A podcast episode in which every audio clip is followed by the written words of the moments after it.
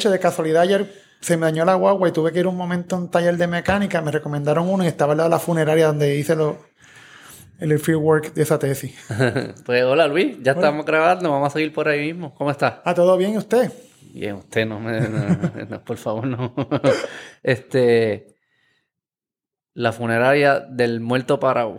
Pues sí, la funeraria original donde empezó el fenómeno, o por lo menos donde mediáticamente se proyectó, fue en Funeraria Marín, en la calle Francia, en Atorrey. Ok. cercano a Residencia Quintana y la zona esta de, talleres mecánicas. ¿Y esta es la foto, la, la de, esta es la de la motora o no, esta es el del Parau, el pues, Porque ahí como va, ahora hay como que distintas, ¿no? ¿Cuál fue la, original que fue como que ¿Qué es esto? Pues la que llamó la atención en los medios, que eh, provocó un gran debate político, fue el. Y político en el sentido de que se llevó al Senado discusión y, las reguladoras estaban literalmente flipando con esto. Fue eh, Ángel Luis Pantojas en el Residencial Quintana. Pero porque eso ¿por qué llevó al Senado? no entiendo por qué esto es política, ¿qué le importa? Yo, yo como me salga con... O sea, no sabía que había una forma bien de hacer esto. Pues eh, la industria funeraria en Puerto Rico y en gran parte del mundo está regulada por, por los estados y en el contexto de Puerto Rico había unas regulaciones particulares que si bien no decían nada de que tenía que estar dentro del ataúd, obligaba en un momento dado a un ataúd y pues también se creó una noción de un buen velorio, un mal velorio. Ah, los cabilderos de ataúd. Así es bien fácil ganar negocios si te obligan a ponerlo en una cajita. Sí, eh, entiendo yo, no sé si ha debido cambios, pero entiendo que es una obligación comprar el ataúd, aunque no... Sí, porque está la práctica de, de, cremar gente. Ah, exacto. Y tú no necesitas. ¿Y tienes que comprar el ataúd también? Antes tenía que comprarse. No sé si ahora se ha cambiado, que se pueda rentar o algo así, pero. Ah, wow. Hay que comprar cosas que uno no va a usar. Qué chulo. Qué chulo. ¿Y por qué eso cuál es la lógica? Algo de sanidad en el pasado, me imagino. Pero todavía. Sí, eso es lo que no sé, porque sé que hay sitios en Estados Unidos donde tú puedes alquilar el, el féretro por hora. Como si fuera. ¿Qué alquila? el ataúd. Pero como que lo alquila. Ah, porque para la funeraria. Sí, para que si, lo vas, si lo vas a cremar, lo, vas a usar, pues. Hasta que en la funeraria dicen ni que haya un argumento de sanidad que esté dentro del ataúd. Sí, por lo menos en, en, el contexto de Puerto Rico sí hay un asunto de que no se puede reusar el ataúd porque es antihigiénico. Ah, reusarlo, exacto. Pero no es que yo no quiero usar ninguno, está, está parado. yo no estoy diciendo reus no, pero reusarlo. al momento de enterrarlo, como eh, en estos sí no, pasaron, pero si pues lo creemos. Pero si lo quiero funeral parado y después lo creemos. Ahí no tengo que comprar ataúd. Ni alquilarlo. Mm, ahí sí que no, no sé, pero en el contexto de aquí, el ataúd está incluido en el precio. Vas a, un servicio funerario te cuesta 5 mil dólares, 3 mil dólares y ya tiene el ataúd. Y el ataúd pues, va a determinar cuán caro o cuán barato va a ser tu servicio fúnebre. Qué cojones. Sí, aquí el ataúd es un espacio de, también de crear este distinción de clase y distinción social. Hay un velorio que pasó como para el 2012, si mal no recuerdo, de, de un alegado narcotraficante que se llamaba el, Chacal. Alegado. Se llamaba el Chacal. Fue mucha gente. Sí, fue, eh, fue bastante gente. Yo lo, lo, analicé para un trabajo y pues fue un, fue un asesinato en Isla Verde donde cogieron los cadáveres y los arrastraron por toda la, por la Valdoriotti, por la, por la marginal de la Valdoriotti. Y pues cuando los fueron a velar, al líder de la, de la organización lo velaron en un ataúd de cabo batallado y a los demás, incluyendo el papá, que era mayor que él, obviamente, en ataúdes más baratos. Ah, sí, como una jerarquía de ataúd. Sí, un asunto de, distinción y jerarquía. Ah, wow. ¿Y si no usas ataúd estás parado? ¿Qué significa eso? ¿Eres, estoy sobre los ataúdes o no tengo dinero para comprar uno? ¿Qué significa el parado? Pues en... con el trabajo que yo estaba haciendo de los velatorios exóticos, las entrevistas que pude hacer, muchos de ellos pues, hacían este tipo de velatorio como una forma de rendirle tributo a la persona que había fenecido. Muchas de estas muertes habían sido muertes violentas que el Estado al día de hoy, 2022, no ha resuelto. no ha esclarecido ninguna de, las de las muertes que fueron violentas, porque también hubo muertes naturales. Pero en esencia es, un- es una búsqueda de un tributo, de, pues de, de recordar a la persona cómo estaba en vida, que fue una muerte, muchas de ellas muy drásticas, muy este, violentas y muy rápidas que nadie sabía que iban a pasar. Mm. Y pues la forma de quizás estas eh, familias de, de llevar el proceso un poco más easy pudiera hacer este, este tipo de velatorio fuera del ataúd, porque al final del día se convierte en un último performance y de momento tú olvidas que está muerto, piensas que está vivo, que es una... Está como está ahí, presente. Está presente y, y cuando yo pude, a los que yo pude ir, siempre en momento, pues cuando estaba el cuerpo fuera del ataúd, había un, pues sí, había un asunto de teatralización o de, de performance, donde la persona pues eh, la proyectaban como un artista y no había esa necesidad de llorarlo como cuando ya llegaba el momento de ponerlo en el ataúd, que ahí es que rompía todo en llanto. Ah, ¿Tú fuiste, pudiste ir, fuiste a uno? Yo fui a seis. Y, Bueno, y que después te cuando- invitaban la familia. ¿Cómo, cómo, cómo tú te aparecías allí? Yo llegaba de presentado. no, pero como este tipo de velatorio en particular, la funeraria lo anunciaba, por ejemplo, recuerdo de uno de ellos, yo estaba eh, saliendo de San Juan, de la isleta, para acá, y estoy escuchando en una de estas emisoras eh, de FM que están entrevistando a la dueña de la funeraria Marín diciendo que tenían un nuevo velatorio, que, que quisiera ir, iba a estar hasta yo no sé qué hora, creo que eran las 11 de la noche. So que en ese caso en particular la funeraria hizo una, este, una campaña de publicidad en función a eso y anunciaba y llegaban, al igual que lle- llegué yo de entrometido, llegaba mucha gente y Y los medios. los medios de comunicación eran los primeros que llegaban también, que es el asunto de que el, el, el velatorio al final del día se convierte en un, Un show. en un exacto, en un, en un espectáculo completo. Eh, pero sí, Pero asumo que no era la intención de las familias que se convirtiera en eso. O alguna así, no sé, no te pregunto. pues sí y no. Sea, pero para terceros me refiero. Sí, quizás un evento entre los que están invitados y eso, y una celebración, eso, pero no un evento para que otros vengan a ver que no les que, que te importa a ti, el periodista, aquí a ver mi velorio.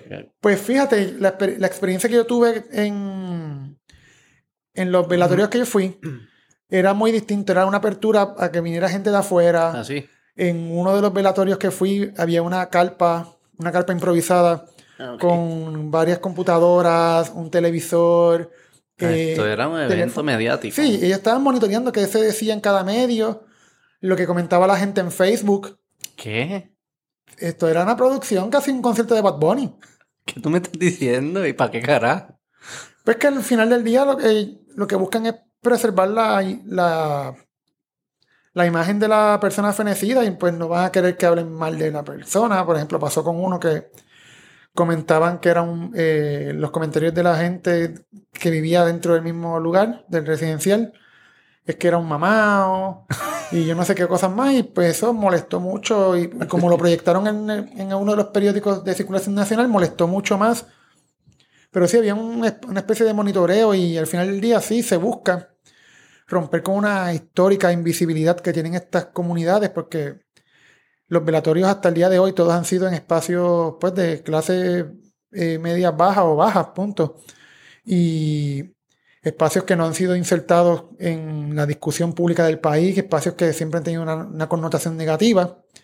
Y la única forma en que aparecen estos, pues, estas figuras en televisión nacional muchas veces son muertos. O si son vivos es porque tienen alguna. Participan en algún deporte, lo que sea, que uno de ellos fue un deportista también, pero casi Sí, siempre eh, este tipo de velatorio busca romper con esa invisibilidad histórica, aunque sea por un momento. ¿Y te convencieron? ¿Cómo te- tú quieres que te velen? ¿Cómo me velen a mí? Todavía no lo he pensado, no he pensado en cómo va a ser mi muerte. Pero lo pensé. No, no, no, muerte. No, no, no, no, no, no.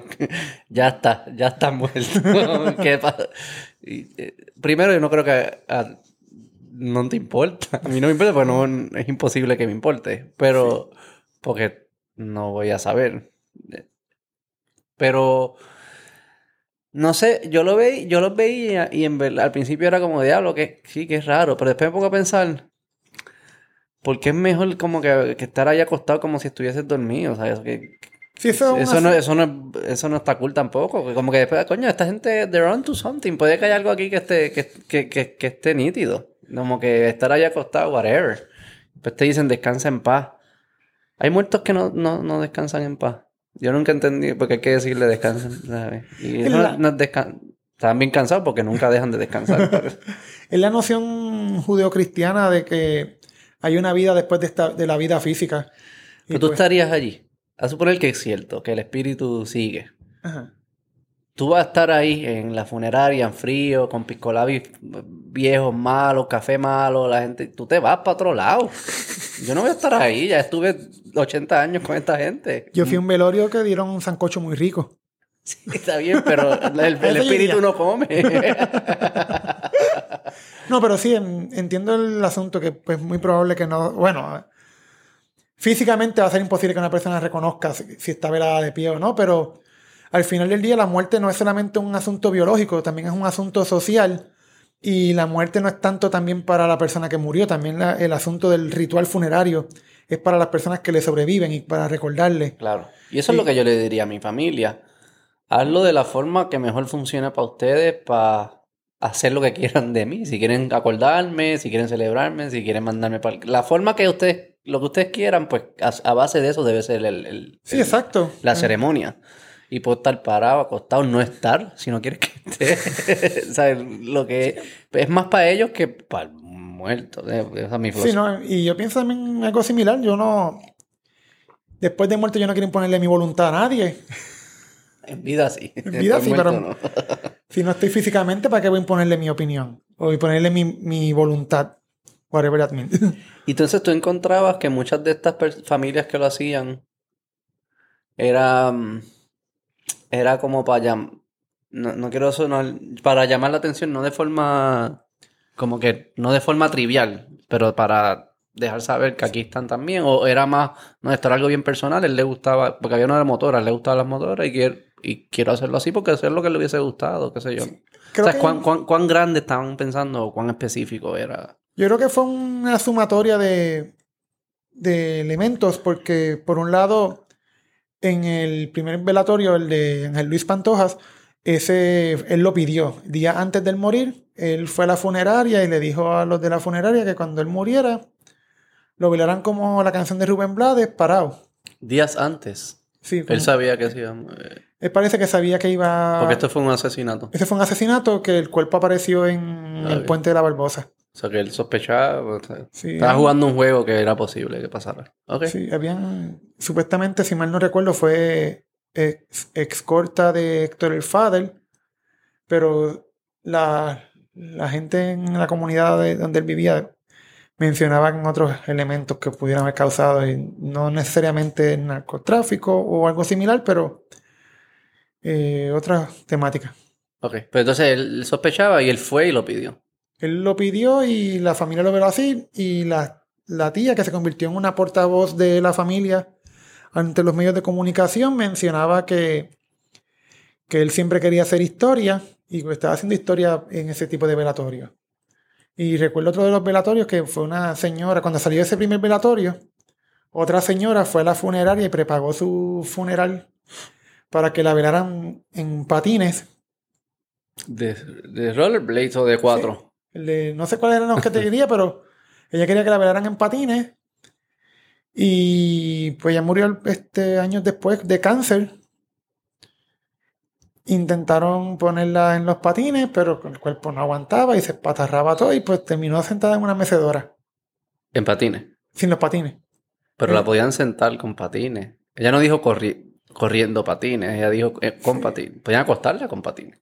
Sí, pero yo no sé qué pasó al final, que la pusieron sentada normal con su traje, con un trajecito que usó de su segunda boda, un libro que se llamaba La Biblia, pero no era la Biblia, era una novela que se llamaba La Biblia. una- Interesante.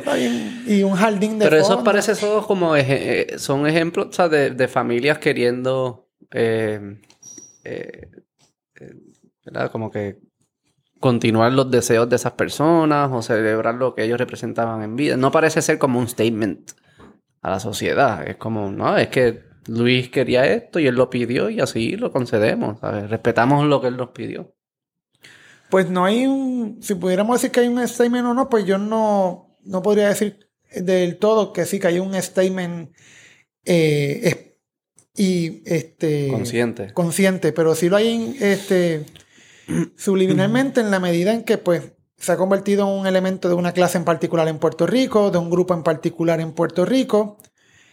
Y pues, aun cuando pues sí ha ido migrando ese fenómeno a otras partes de la isla, como Isabela, este... Porque eso era metro. Sí, eso era full del área de la...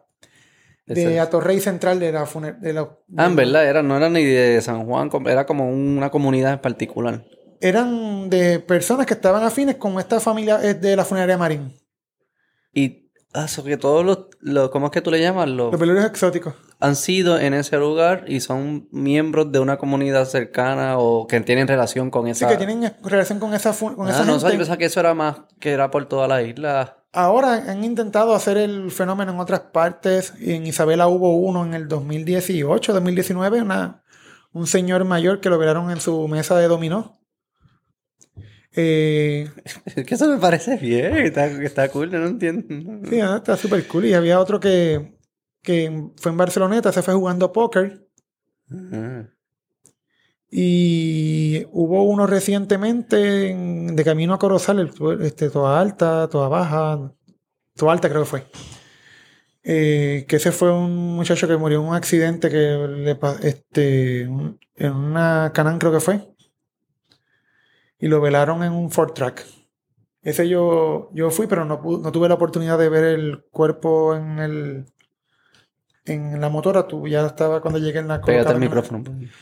estaba colocado en el en el, en el ataúd, pero pude ver también las distintas manifestaciones de afecto que le, mostraba a la gente que llegaba allí. Hubo una carrera, una corrida allí, tipo Ray Charlie por la persona fenecida. Y, eso suena más fun que, el, que otros que yo he ido. no sé, de verdad. ¿Y como los otros países? ¿Esto, ¿Es un fenómeno que sucede en otros lados o en algunos momentos de la historia? Pues eh, la dueña de la funeraria Marín, siempre en entrevista que tuve para mi tesis, ella planteaba que esto era un fenómeno netamente puertorriqueño y que esto era como el coquí, que si lo sacabas del país se moría. Se moría el muerto parado. El, no, el fenómeno. pero, pero no, esto no es una práctica muy innovadora que digamos en, en Estados Unidos, en las comunidades afroamericanas del sur, tienen un ritual similar que se llaman los jazz funerals. Mm. Y han salido en televisión también. Hay una, si uno busca en Google va a ver una escena de una mujer en una mesa bebiendo whisky la, la, la muerta como... Ah, y con música de jazz o algo así. Exacto. Y pues en otras partes del mundo hay, hay velatorios similares, en China. Eh, aun cuando es ficcional, yo siempre uso la ficción para aplicar contextos y, y entender contextos eh, de periodos en particular. Y en Colombia, hay una, este, una novela que se convirtió, de, una película que se, una, una novela libro se convirtió después en película, después novela de televisión, después se adaptó en México, se llama Rosario Tijera. Y en una de las escenas icónicas de Rosario Tijera es que están llevando un muerto a beber y lo están cargando y está parado. Que pues. Como Weekend at Bernie's también. Sí, exacto. Sí. Y pues creo que en cierta medida el fenómeno no es solamente de aquí, de, Puerto Rico, es un fenómeno global y también eh, histórico, porque a figuras de autoridad como los reyes, en un momento dado se les velaba parado. ¿Ah, sí? ¿Cómo empezó el, acostado? ¿Sabes en qué momento cambió o qué pasó? ¿O siempre los reyes eran parados y el resto era acostado? Pues ahí sí, en, esa parte yo te debo la información. No soy tan en esa parte, no, no conozco mucho, quizás antropólogos como Jaime Pérez, eh, de la UPR de Río Piedra, que trabajan este, el tema del velatorio así también. Entonces estudia mucho los velatorios. Sí, es una... ¿Por qué? Es que la muerte es un tema, es un tema que sobrepasa lo humano y pues, eh, llama siempre la atención y, y la humanidad también eh, en ciertas partes funciona en función, en, en función a la muerte. la vida existe porque se va a acabar, hay una este, se acaba con la muerte. Y pues eso afecta la interacción social y humana y se vuelve un objeto de estudio para todas y todos. Y pues la muerte al final del día, como menciona la historiadora Doris Lugo, es un espejo donde se reflejan nuestras ansiedades como sociedad y pues por eso las estudiamos. ¿Qué significa eso? Espérate. No, que el- Suena brutal, pero no, no- no sé cómo es cierto. Pues es que los, el- los velatorios al final del día son un espacio donde nosotros pues manifestamos nuestras inquietudes como sociedad, como personas. Y pues en, ahí podemos... ¿De qué tú hablas? Yo- no, no. Bueno, un velatorio, por ejemplo, un velatorio donde la familia cristiana van a llevar su cura, van a llevar este o pastor, van a hablar sobre la, la vida de la persona, cómo esa ellos entendían a esa persona como, eh, como parte de su, de su comunidad. Y pues nosotros al final del día reflejamos unos valores sobre esas discusiones y pues en ese sentido es que se vuelve un espejo, porque nosotros Sí. al final del día eh, vertimos nuestro, nuestras opiniones, nuestros, nuestros prejuicios, todo lo invertimos ahí en, en ese espacio ritual que, que es parte también de otros rituales que tiene la vida, que es el nacimiento, la boda. Sí, sí, sí, lo, ok. Lo, lo entiendo. Me parece que no es tan único es, esa realidad. En todos estos rituales sucede eso también. Sí, en todos los Sí, rituales- sí, o en conversaciones o en cualquier lado. Sí, bueno, Pero es interesante, sí. eh, eh, este, ¿Y ves algún patrón en los distintos... con- eh, que has visto que en distintas culturas sucede ya, eh, o también sucedía, eh, este, llamémosle fenómeno?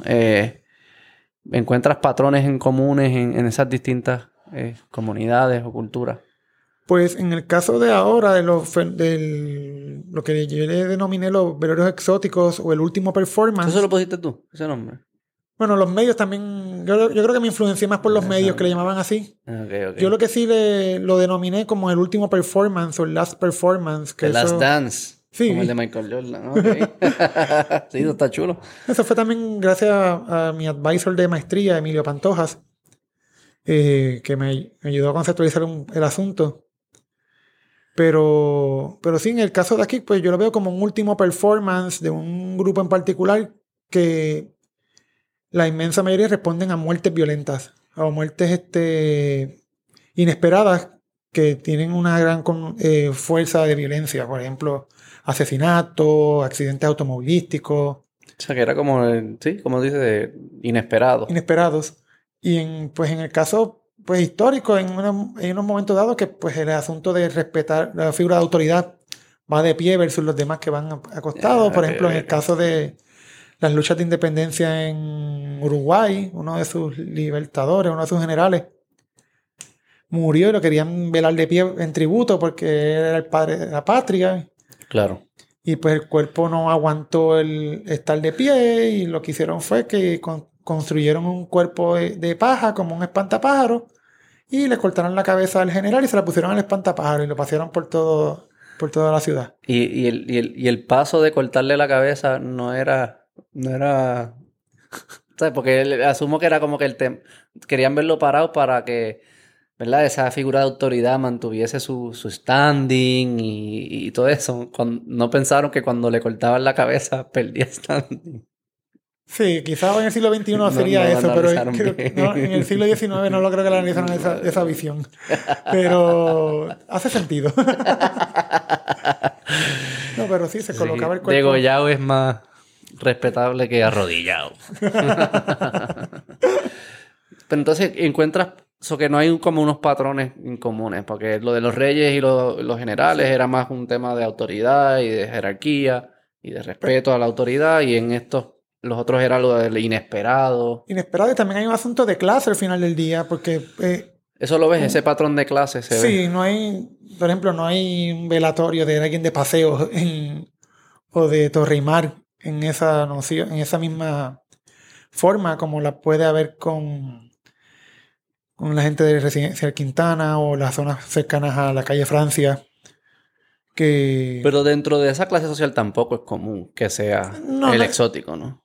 no es común, pero se ha convertido en la oferta, la En funeraria. Ah, lo nuevo. es la, la oferta que le da la funeraria y El 2 por como 1. está, como está incluido en el precio, pues lo, lo asumen, pero hay ¿Qué un es lo que está incluido en el precio?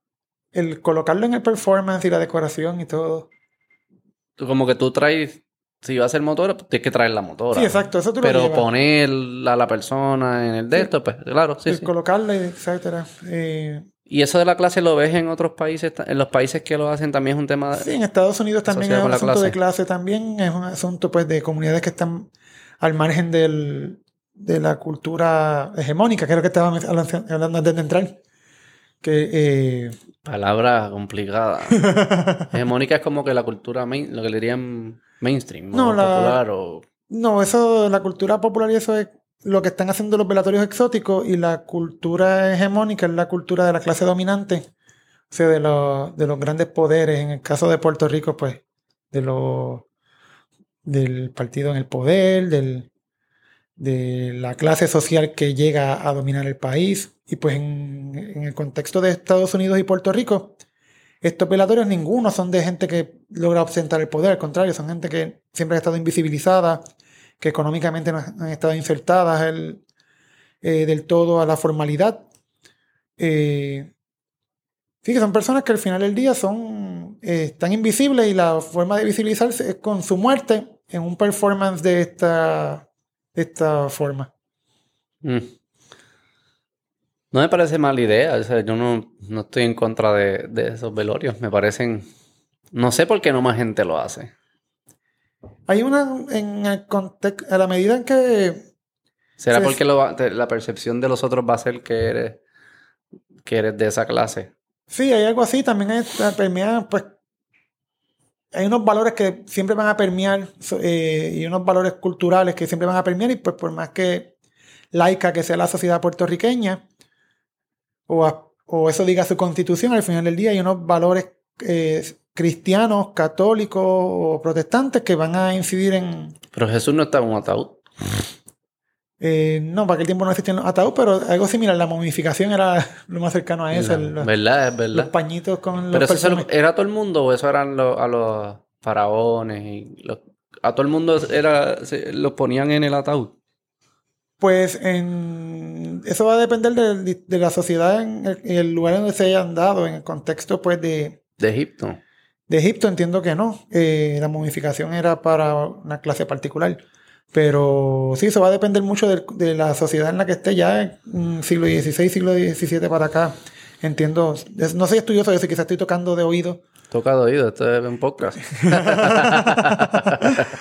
Sí, pues ya entiendo que a la medida en que, que se va desarrollando la funeraria como una industria, pues sí, el ataúd se vuelve importante y se vuelve un commodity. Porque antes quizás no, no se enterra, no había una ceremonia así como tal tan oficial de ataúd para todo el mundo. Yo me imagino que eso era para los faraones nada más y después las fue bajando a todas las clases con el tiempo, Sí. con la industria. Con la industrialización del... Los funerales dicen, espérate, pero un mercado aquí no que hay que atender. ¿Qué está pasando con estos muertos?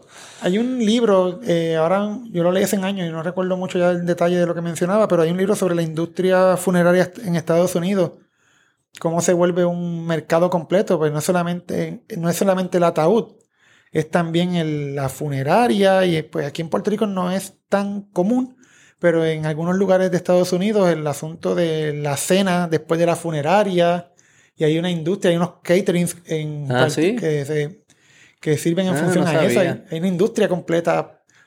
De hecho, hay gente que, que son funeral crashers. y- Ah, ¿verdad? Como Wedding Crashers. Funeral Sí. Cra- Ah, bueno, el que... El, el- el- no sé, ¿tuviste esa película, Wedding Crashers? Sí, yo la llegué a ver. Que el, el que es Will Farrell. Sí. Ya él, él se había gra- ya él decía que las bodas era muy fácil, que ya él se había movido a los a funerales. Sí, pues eso pasa en Estados Unidos. Y, verdad. Digo, pero no es para levantarse, Jeva. Como no, es para. Es comer. y sí, porque se hacen caterings y se hace este... Y son grandes, son eventos grandes. eventos O sea, que grandes, son no eventos- identifico. Porque los que yo he ido, los funerales tienden a ser pequeños. Los que yo he ido, personal, o sea, familiar, 20 personas. Como que un crasher tú vas a fácilmente identificarlo. Tiene que ser grande para que no sea tan fácil de identificar. Sí, y también, pero también hay una cosa, por lo menos de la, que, la experiencia que yo tuve cuando estudié en Nueva York, es que los funerales se anunciaban en, en Facebook. Igual aquí también se anuncia, pero allá era como más un evento de que se anunciaba en Facebook, en el periódico local. Te decía de qué hora, qué hora iba a ser el servicio de la comida, de qué hora, qué hora iba a ser el servicio religioso. Y pues la gente llegaba y. Ah, wow. A, cachetear. A cachetear. Wow. Y toda una industria en, función a la, a, la, funeraria. Eso es parte del capitalismo. Como y los cementerios también. Sí, los cementerios también, pero eh, bueno, sí, también aquí en Puerto Rico están los cementerios privados. Y los cementerios también son segregados por, por religión, por, por membresía, porque es un cementerio masónico. Yo creo que los muertos están ocupando demasiado espacio.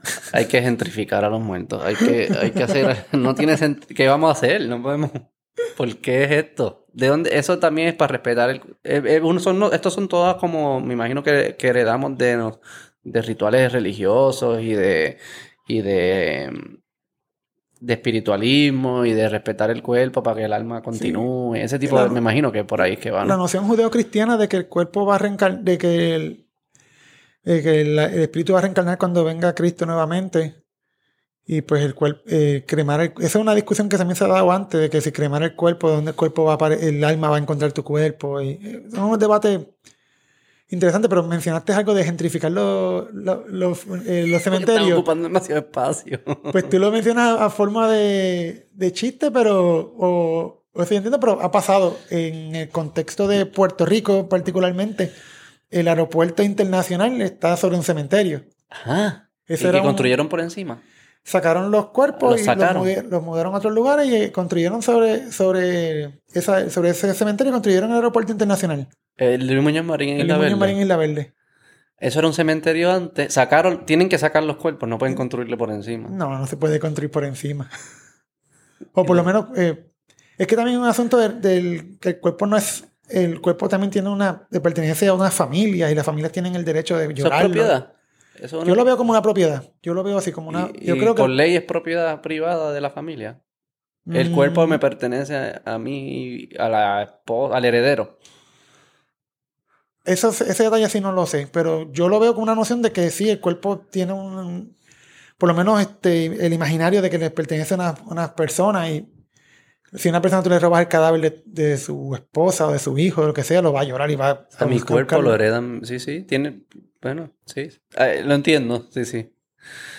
sí es un, pero sí, ah, y no es el único lugar donde ha pasado, incluso cuando se quería, cuando la Marina de Vieques el asunto de por qué en Vieques quedó población en el medio de, de, de, las dos bases, gran parte fue porque qué vamos a hacer con los, con los muertos, qué vamos a hacer con nuestros muertos. Sí, le dedicamos mucho tiempo a los muertos y espacio y dinero. Es curioso. Y entiendo por qué, son nuestros, en nuestra línea, nuestros abuelos, pero yo siempre, yo estoy seguro que si pudiésemos hablar con ellos, porque si yo me pongo yo, porque estoy muerto. Y como que si me pudiesen preguntar, mira, como que, ah, que te molesta si te movemos para allá, o si te quemas, o te, mira, haz lo que tú quieras, no olvides, ya, sigue tú, despreocúpate. No, esta no, no sé, es, todo bien religioso. Sí, un asunto de valores religiosos y de, de Pero creencias, creencias sobrenaturales. Sí. Sí. Mística. ¿Por qué te llama la atención esto? Porque además de que es el espejo de nuestras inseguridades, pues ansiedades y discrímenes. pues en un momento dado, este, yo, yo tenía otro tema de investigación que quería trabajar, pero mi advisor cuando me reuní con él ¿Cuál era el otro tema? Pero pues uno de ellos en un momento dado era sobre el turismo ideológico hacia Cuba. Turismo ideológico hacia Cuba. Como me imagino que también pasa para para Meca y Medina a ese, ese nivel o es que en el caso de Cuba hay un pues están las brigadas de solidaridad para viajar a Cuba y hacer trabajo voluntario a favor de la revolución. Y pues en una ocasión yo escuché varias personas que iban que decían que iban por la revolución pero iban a más que otra cosa a beber este Habana Club que es un ron muy rico. Este y pues leyendo información encontré que pues hay una tendencia global de grupos eh, pues, que viajan por asuntos ideológicos a, ciertos lugares. Hay gente que viaja por asuntos religiosos y que eso también al final es una ideología. Viajan a Israel o viajan a la Meca, etc. Y hay, una hay unos grupos particulares que pues, viajan a Cuba, a Oaxaca, para conocer las epopeyas del comandante Marcos. So que hay un asunto también ideológico que van creando un theme park. Es una cosa media postmoderna, pero van creando este imaginario político, un espacio como si fuera un Disney World. Pero yo quería trabajar eso, pero... Sí, es como la... Sí, como se convierte en entretenimiento. Sí. Me imagino que también se, algunos lo ven como religión. Sí, un asunto que ven las ideologías, como, las ideologías políticas como una religión, como un tema de, Sí, de identidad y de que hay que celebrar imágenes y rituales y lo que fuese. Sí, no, y pasa mucho pues con, la, con las nociones clásicas del- de la izquierda que, y también pasa con la derecha, que tienen unos cultos a figuras particulares o... ¿Cuáles son los de la derecha? Pues en el caso de la derecha de Estados Unidos y es más emergente ahora... eh, ¿Pero que van al Washington Memorial y cosas de esas? o- ¿A eso te Mm. refieres? o- No, me refiero a la, el- a la- a la- a la iconografía de Estados Unidos como, como referente aspiracional, a ser todos como Estados Unidos. Eh, recientemente vi que un compañero eh, viajó a España y vi unas protestas antivacunas y las protestas antivacunas todos tenían, este, bueno, había mucha iconografía de la bandera estadounidense. Eso que para la derecha europea y latinoamericana, Estados Unidos es como un referente y no es cualquier Estados Unidos, no es el Estados Unidos de los demócratas, el Estados Unidos de, de Trump, de los republicanos, de Reagan, que son las figu- eh, de Thatcher, que son las figuras pues cuando... Y pasa aquí también en Puerto Rico, mucha gente de, esta, de, la, de los jóvenes que, que se identifican con movimientos de derecha, les encanta viajar a Washington, D.C. y, sacarse fotos en los monumentos de... Y la izquierda militares. Cuba, Y la entonces. izquierda, pues, Cuba, mayormente Cuba, sí. Entonces tu, y tu, tu, tu profesor te dijo, no, no, no, no, no. ¿Qué, qué, No, es que, qué te dijo? pues, es que en otras cosas me iba a ganar. eh, él le, eh, le interesaba mucho más el aspecto de, de unos funerales que, que estaban surgiendo en aquel momento, que hubo un velatorio de un, de un pelotero en Loíza que lo velaron con sus carros, lo llevaron al cementerio en sus carros. con Ok. sus carros de lujo, su Sí, sí. BMW, etcétera. Y él estaba más interesado en, pues, como él ya, este, en, ese, en esa temática, en el asunto de los rituales faraónicos en- contemporáneos.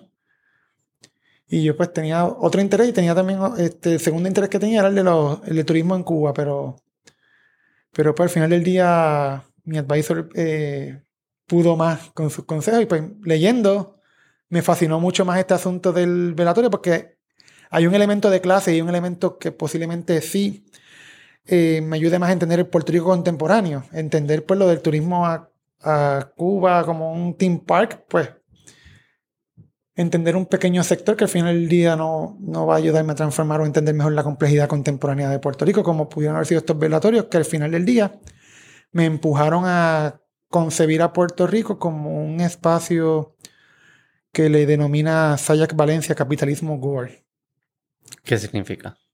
Pues el, el sistema económico y eh, político de, de lugares del- de la periferia o el tercer mundo, hemos ido con el pasar de los años, hemos ido perdiendo pues, poder adquisitivo, las clases medias cada vez son más, eh, más inexistentes y pues la figura aspiracional que pudiéramos haber tenido hace 30, 40 años, que era ser este, un burócrata en el Estado y tener un trabajo con una remuneración decente, un plan médico y una pensión para cuando me retire, o un trabajo en la banca, o un trabajo como en, en una línea de producción que pagaran bien, como fueron un momento dado en el contexto de Puerto Rico las, las compañías de las 930, industrias que vinieron con las 936.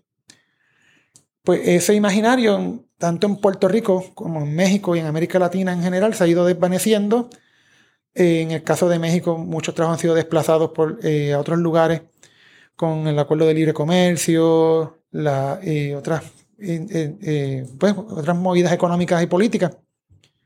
Y eso ha ido creando unos bolsillos de, de, de pobreza, de desposesión. Y hemos ido perdiendo figuras referenciales que el, el aspirar a ser ya el... No, estos son un par de dots que hay que conectar para llegar a que esa es la razón por la cual se está dando esos velorios. Pues sí, es que al final del día es un... Porque también sucedían antes de que existiera el capitalismo y Sí, pero... cosas. Exacto. Pero en el contexto en Puerto Rico, por ejemplo, lo más cercano a ese tipo de velatorios eran los baquinés.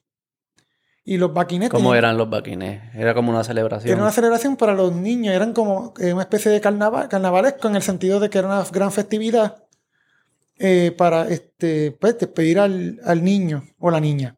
Y pues en, en su momento las clases pudientes, las clases altas, las clases dominantes, consideraban que estas, estos velatorios eran de salvaje.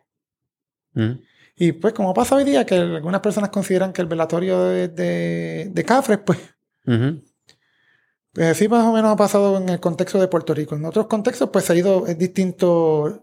Por eso es que la sociología es importante el contexto y el, el lugar y el, el espacio referencial. ¿Y qué aprendiste? De, dijiste como que este te, ayuda, te ayudaba a aprender sobre el Puerto Rico contemporáneo, Ah. moderno. ¿Qué aprendiste del Puerto Rico? Ah, pues en el contexto que estaba mencionando del capitalismo board, pues en el contexto mexicano, en el contexto también latinoamericano, se ha ido desplazando la, la, pues la clase media ha ido desvaneciéndose y las figuras referenciales para aspiracionales se han ido pues mermando y se han convertido en otras figuras, han, emergido. Y una de esas pues viene desde las economías informales, que son el narcotraficante. Sí, en el, al principio de los, de los 70, de los 80, el- la figura referencial en los medios de comunicación y la, la aspiración de muchas personas era ser como los que salían en las novelas mexicanas, estos de los millonarios, los ingenieros, etcétera.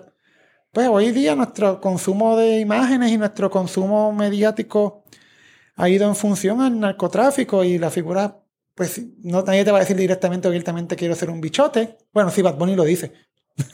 Y él lo dice en una. Sí. Yo quería, dijo que quería hacer. Sí, yo siempre quise ser bichote. Sí, sí.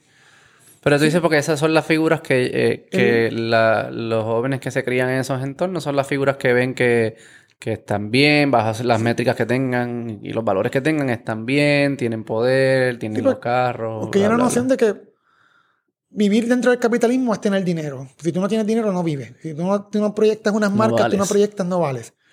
Y pues en ese sentido, este, pues la forma más fácil de conseguir este, algunos commodities, eh, pues de las economías ilícitas, como el narcotráfico y otras más, pero mayormente el narcotráfico, que es la que más reciente ha tenido mayor visibilidad, tanto mediática.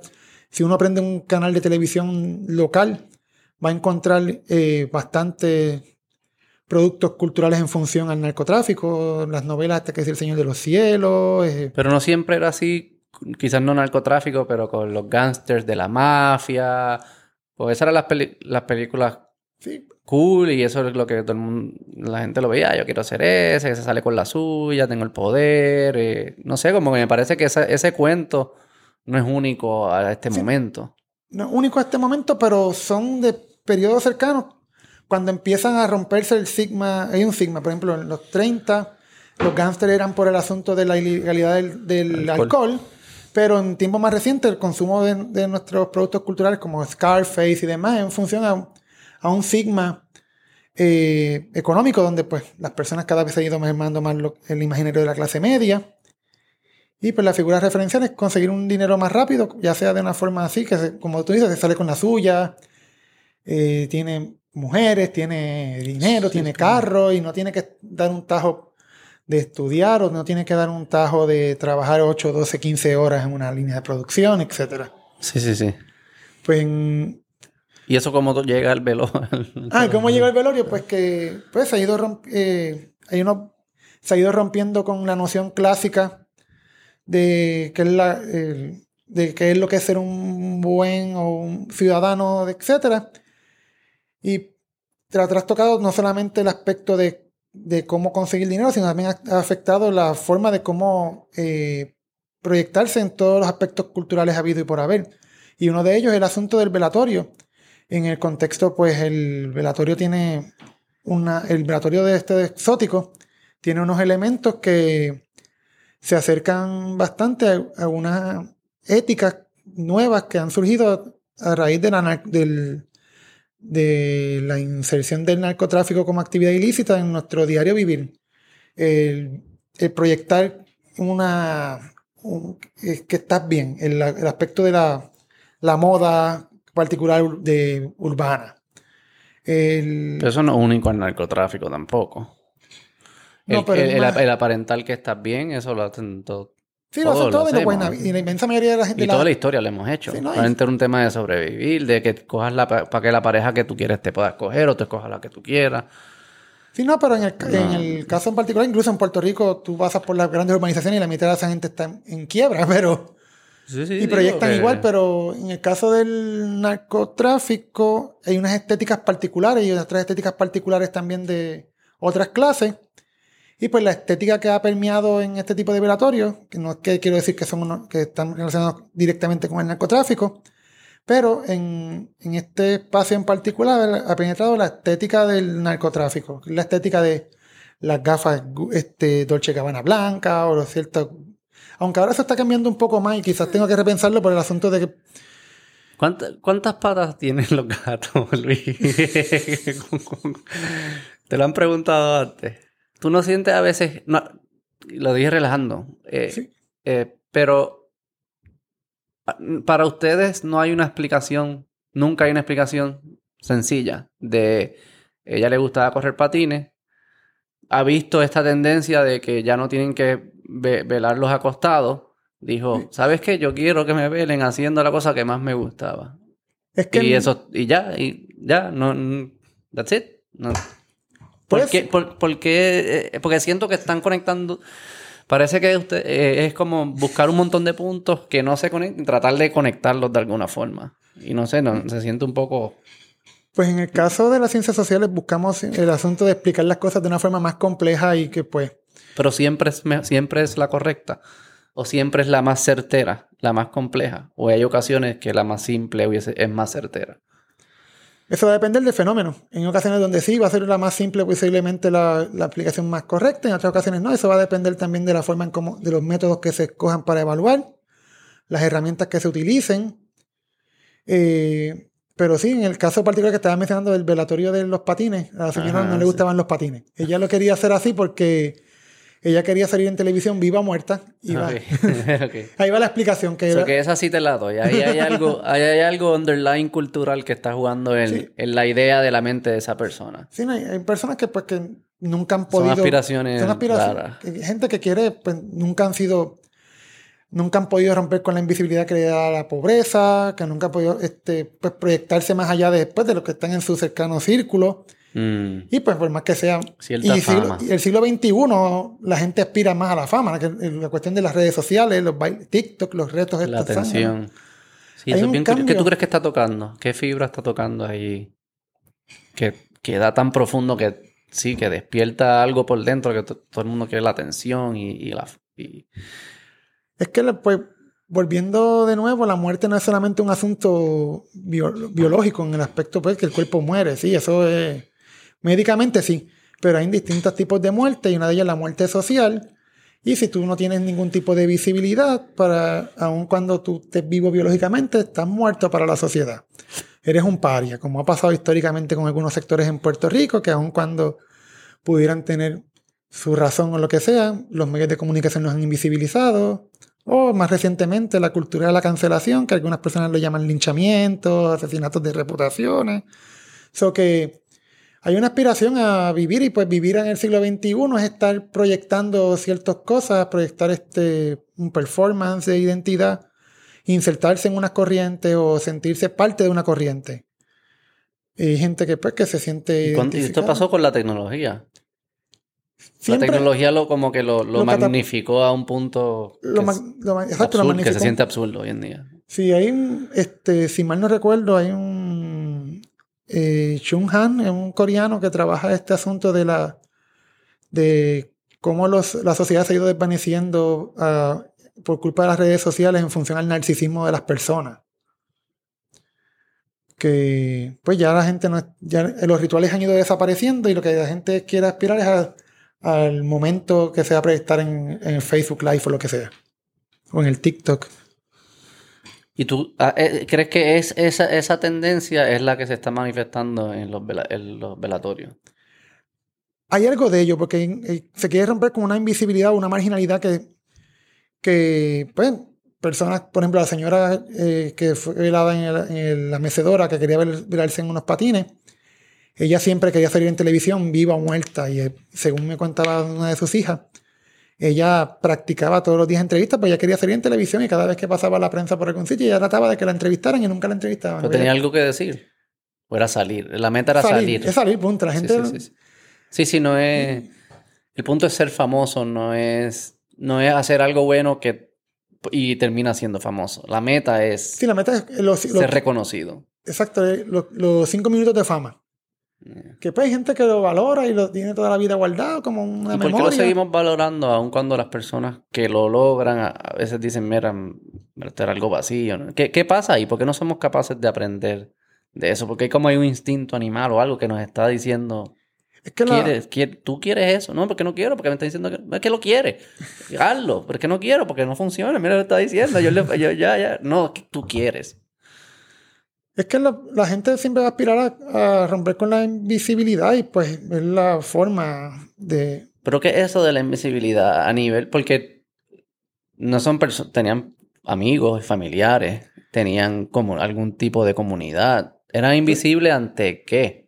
Ante lo general, ante el país en general. ¿Qué es eso? ¿Qué es el país general? ¿Cómo que invisible ante el país en general? En términos del gobierno, como que, que el gobierno nunca hace nada por nosotros, ese tipo Por de ahí cosas. va, por ahí va la cosa. sí, sí. Por, por ejemplo, cuando se murió el velatorio de uno de los de los residentes de los residentes de Residencial San José, en, ahí en Atorrey también, cuando la persona murió, usaron el, el velatorio como una tribuna para, para mencionar que, que habían problemas dentro del residencial, que habían ciertos asuntos que habían que atender, Ya, que, que, pues, que estos velatorios también se vuelven una tribuna para Una plataforma, una para gritar. Exacto, para romper, eso que llamamos romper la invisibilidad, pero sí, es una, una plataforma para gritar, aquí pasa esto, o aquí me, me, me quitaron a este familiar de esta manera tan violenta, y el Estado no ha resuelto nada. Y pues, eh, queda- parece que los exóticos son más efectivos en, en, Sí. en traer, atra- traer, eh, plataformas y por ende ampliar la, la- el grito, el- a dónde llega el grito. Y se han vuelto parte de nuestra cultura diaria porque eh, aquí me van a cancelar, pero lo voy a mencionar igual. Este, la Comay tenía un, cuando tenía su programa en el canal 4, hacía referencia cada rato al muerto parado y llevaba artistas que decían de, este, de música popular que hacían referencia al muerto parado, que si el Titi y los sureños. Hay arte, eh, museos aquí en Puerto Rico y en Estados Unidos que evocan el muerto parado. Muerto parado es, es bastante... Tú puedes decirlo así, muerto parado, y yo creo Y que... la gente lo sabe. 75% de las personas Sí. adultos lo van, van a saber lo que es. Sí, exacto. Este, Y el de la motora también. Yo creo que el de la motora también. Pues el de la motora se quedó en mi mente. El de la motora. El parado Es que es tenía hubo- una... los- todos siempre tienen gafas, ¿verdad? Sí, casi todos. Bueno, hay uno que no tenía gafas y lo dejaron con los ojos abiertos, pero ese yo no pude ir porque ya estaba en Nueva York. Eh, Tú, no- tú eres un crasher number one. Ya te conocen, ya como ah, este me conocían, pero ya como hacían tanto tiempo que no iba, ya se tienen que haber olvidado de mí. Pero lo siguen haciendo, todavía esto existe. Sí, hubo uno hace poco en, en como para la semana antes de Halloween en, en Corozal o en Toalta. No es que no es que todos los días se hace un velatorio de esto, pero ¿Sabes qué está pensando ahora? El, el muerto parado este eh, se parece a... ¿Cuál el, el, el- cuál era el senador que era corrupto? ¿cuál de todos son Que era tantos? ciego, el, ciego. Ah, este, sí, este. Pero no sé por qué mi, mi cerebro tiene esa foto uno al lado de la otra. De las gafas debe ser. eh, anyways, No. eh, eso que sigue sucediendo. Sí, No entiendo, en verdad, como que sí, en verdad entiendo lo que dices de, de como una plataforma. No sé si está inten- no, no sé si es intencional. Puede que ahora que sea intencional al ver que, que ha funcionado para enviar mensajes y para llegar a la prensa y lo que fuese. Este. eh, no sé, en verdad me parece súper cool el acostado. Ya eso podemos encontrar otra forma. Que cada cual se vele como quiera. No sé por qué, la- por qué eso es noticia. ¿Por qué es noticia que dejaron de velarlo acostado y está parado? Acostado es parado con otra, en otra dimensión, no Sí, es lo mismo, está flat. Uno está flat para acá y otro flat para allá. Pues eso. ¿Por qué es noticia? Es que la, la muerte en general es una. en- Pero no todos los muertes salen en la portada o en el... No, no todas, es cierto. Y, y las que La mayor, de hecho, la mayor. Yo creo que eso es lo que ellos dirían. La mayoría ni se reconocen, nos matamos entre nosotros mismos, hay mucho crimen, hay mucho de esto. Y solamente cuando son este tipo de velatorios o cuando son masacres, cuando son estos eventos es que se reconocen. ¿no? El muerto que se muere un martes, porque casualmente se matan entre sí, Sí. no sale. No, es que, pero eso también depende de la forma en cómo los medios de comunicación acceden a la información. Y en el caso de la funeraria Marín, eh, la funeraria si esa funeraria no hubiera llamado a las emisoras radiales y no hubiera llamado a todos los medios, quizás nunca es- ese fenómeno hubiera pasado desapercibido y nadie lo hubiera visto en Puerto Rico más que la gente que estaba alrededor de la Ah, porque comunidad. la funeraria los llamo. sí, la funeraria ¿Pa qué? llamaba, pues, llamaba a la prensa y decía, no, tenemos este tipo de velatorio Para marketing. para marketing y ya se promocionaban. De hecho, abrieron una sucursal en Colombia. O sea, yo leo eh, viento en popa. Y están viendo en popa. Tienen Ley sucursales. 22, ley 20, exportación de servicios fúnebres. Deberían. No lo dudes. Ley 20 de De seguro. 20 seguro. Exportación de servicios fúnebres. Se van cinco años para Nueva York, regresan para acá y vienen 20. Pero eso es un buen capitalismo. Que quiere el cliente y yo te lo proveo. Sí. Yo no juzgo, eso no es mi moral. Mi moral es, ¿tú quieres que esté parado? Vamos a ver cómo lo logramos. Vamos a lograrlo. Pa, pa, pa, pa. Parado. Eso es bien hecho. De hecho, me- eh, Es un buen empresario. el- la, la funeraria de esa Marín, pues la que, la que logró dominar la técnica, pero hubo otra funeraria que creo que es el velatorio que tú estás mencionando, el de la motora. Hubo dos en motora. Pero ese fue en Bayamón. En Carolina. Ok. Lo mismo. Sí, es lo mismo. ¿Cómo es? De un, un pájaro las dos alas. Sí. pues en el caso del- de la motora, en Carolina Memorial lo velaron, intentaron ponerlo en la motora y se cayó dos veces el cuerpo de, la motora. Pero había, ¿estaba la familia allá o era como en prep? No, en medio del, del velatorio. Ah, se No, no, ok. Sí, ahí. Y pues Está este, sloppy, eso está sloppy. A Marín no le pasa eso. No, a Marín no le pasa. De hecho, eso, eso es lo que iba a, iba a mencionar porque en la entrevista que yo tuve con Doña Elsie, bueno, Doña Elsie no, porque no no es una señora tan mayor. Eh, Ella es la de Marín. Sí. Ella mencionaba, y lo mencionaba de forma jocosa y orgullosa, de que a diferencia de otras funerarias, sus muertos no se les caían y ellas se eh, mantenían en pie. Él está en la, así se anuncian. Sí. Nuestros muertos no se caen. De hecho, me acuerdo de todavía la- las carcajadas que sacaba de que se cayó el, el de, el de la Se de reía. Carolina, se reía. yo- A mí me daba un poquito de gracia la forma como la, la, la cogía ella, pero no es gracioso al final del día. ¿Sabes lo que pasa? Esto ya lo he mencionado antes eh, en el podcast. Yo trabajé eh, en cocina, en, en, en- cafeterías y eso. Cuando tú estás trabajando todo el tiempo, en ese caso con comida, Sí, deja de ser comida. Es solo, es solo lo que tengo que pasar de aquí para allá. Yo no sé si pollo, carne, no importa. Si se lo va a meter aquí en la boca, es como tú no estás pensando en Sí, eso. exacto, es- ¿no? Deja de ser lo que para el cliente es. Yo sospecho que si tú estás trabajando en una funeraria todo el tiempo, tú- los muertos es más como la materia prima de mi negocio, ¿entiendes? No- Sí. No, no es, no, es, no es el alma de este amigo, hijo, padre, hermana o lo que fuese. Sí, de, de hecho, tú mencionas eso y es como hay una película de Narín, creo que fue el de la película Una mujer fantástica y no, son, películas chilenas. Hay una que se llama Postmortem y es de, un, em, eh, de una persona que trabaja en una, en una morgue. Y hay unas escenas que el, pues, tipo trabajando y atrás la montaña, porque eran también unas muertes extremas en medio de la dictadura en, la entrada de la dictadura en Chile, eh, to- toca hacer la autopsia del cadáver de Allende y tú ves al, al, al técnico de... Es una comedia. No, no es comedia, de- pero... De hecho, es una película bastante fuerte para verla de sentada. Hay que pararse de vez en cuando, buscar un trago Ah, o wow. buscar comida, porque por lo menos yo cuando la vi la primera vez me se me hizo un poco difícil digerirla. La segunda vez ya, y el, el tipo de esa película bastante buena, este Narín, él, eh, él hizo la película del no, el- Ah, esa ya la vi. La del voto, ¿no? Que era este... Ga- ¿Gael? Sí, Gael. Gael Ber- Bernal, que es como Sí. algo así. sí que es mexicano, que no sé cómo- Sí, que sale en Coco. Sí, Sí, sí, sí. y también este, creo que también es parte de eh, Y sale en muchas películas. sí, pero que es de la ecología esta de Star Wars. Él Creo que- salió... En Rogue One creo que fue. En Rogue One. Sí. O sea, que esa es mi favorita de todas las La nuevas. buena. Me gustó un montón. La más que me gustó. Yo dejé de verlas después de un tiempo. ¿Tú las ves?